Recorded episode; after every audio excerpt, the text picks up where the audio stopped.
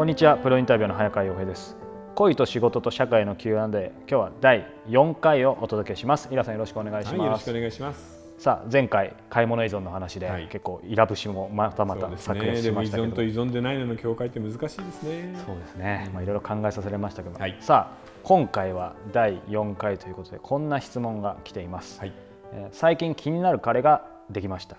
そろそろ体の関係に発展するかもしれません。素晴らしいですね。それ自体は嫌ではないのですが私は自分の体にすごくコンプレックスがあって、うん、絶対に抜きたくないのです、うん、彼に着衣のまま服のまま行為に入ってもらうようお願いをしたいのですが、はい、そんなことを言う女性は惹かれるでしょうか？裸になるのは本当に嫌なのですけどどうお願いしたら納得してくれるでしょうか？あのー、ですね男の人は多分どうあってもあのどんな体でもいいんですよ。あのおっぱいが7つあってもですね女の人の体が見たいものなんです。7つできました。なので、はい、あの見せてあげましょう、うん、だからあの着衣のままで全行為をするっていうのはちょっとあまりにもマニアックでお願いとして難しいでしょう、うん、なので例えば下着だったり T シャツだったりをつけて部屋を暗くしてでいい？っていうような感じでそれとなく話してみたら、うんあその上で薄暗い中でも男の人は目を凝らしてちゃんと見てるので 見えますから、うん、彼の方もまあ満足するでしょうし、うん、でもこの話僕短編で書いたことがあります。あそうでしたっけ、はい、中継教師の女の子で、うん。うん、完全に真っ暗にしないと、ね、セックスができないっていう女の子と付き合う男の子の話を書きましたね、うん、でもやっぱり結構いるんでしょうね女性は。ポツポツいますね、はい、で特に体のコンプレックスは女性は必ずどっかしら持っているものなので、これでもどうなんでしょうね、まあ、逆に言うと確かに毎回はあれでしょうけど、なんか服着たままじゃないと恥ずかしいってまず言ってみるっていうのはなしなんですかね。いや最初にそれちゃんと言った方がいいんじゃないですか、うん、ただフル着衣って厳しいじゃないですか。まあまあどこまでかありますよね、えー、それと今こうやって恐れていますけれど、うん、えーと、例えば初めてセックスをしてそれから何回か続いてくればだんだんと気も緩んでくるし、うん、自分の体を見てもらうことに対する慣れもできてくるので、そのうちね大丈夫になりますよ。やっぱ慣れですよね。慣れです、うん、それにあのあなたが思っているほど男の人はあなたのコンプレックスのことを見ていません。それはそうかもしれないですね。それどころかいつもはお金を払って見ているね、ヌード写真集とか週刊誌のヌードをタダで見せてくれているんだから、はい、こんなにありがたいものはないと言って、うん、もう本当拝んでくれると思いますよ。特に若い男性とかだったら。はい。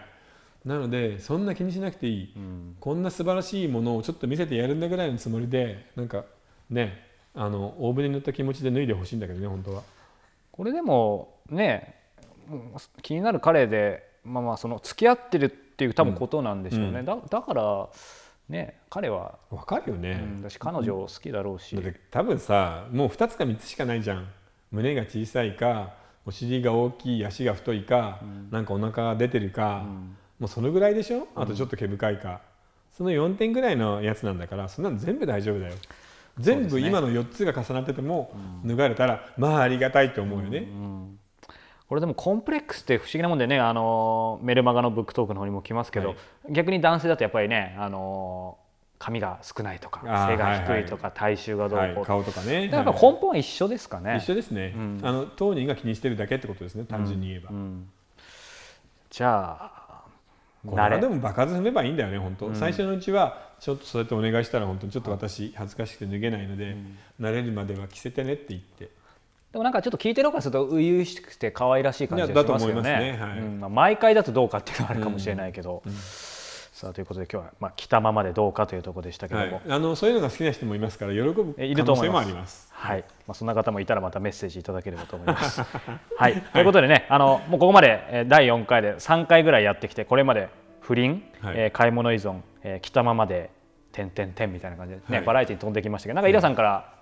こんな質問ももっといいよみたいななんかあります？いやもうね何でもいいと思います。うん、あのこれは今個人的な Q&A になってますけれどあの恋と仕事と社会なので社会全体の問題でみんなでこれ考えようっていうような問題提起もいいですから、はい、あのトランプの問題なんかみんな気になってるでしょうしそうです、ね、いいんじゃないですかね何でも。はいということで、えー、い、ただいた質問石平公式サイト、えー、ブックトークのページから、えー、投稿できます。いただいた質問はですねこのポッドキャスト恋と仕事と社会の Q&A もしくは、えー、メールマガジンのブックトークの方で、えー、ご紹介させていただきますのでぜひぜひ皆さんふるってご応募ください。ということで今回は第4回でした。イラさんどうもありがとうございました、はい、どうもありがとうございました。石平でした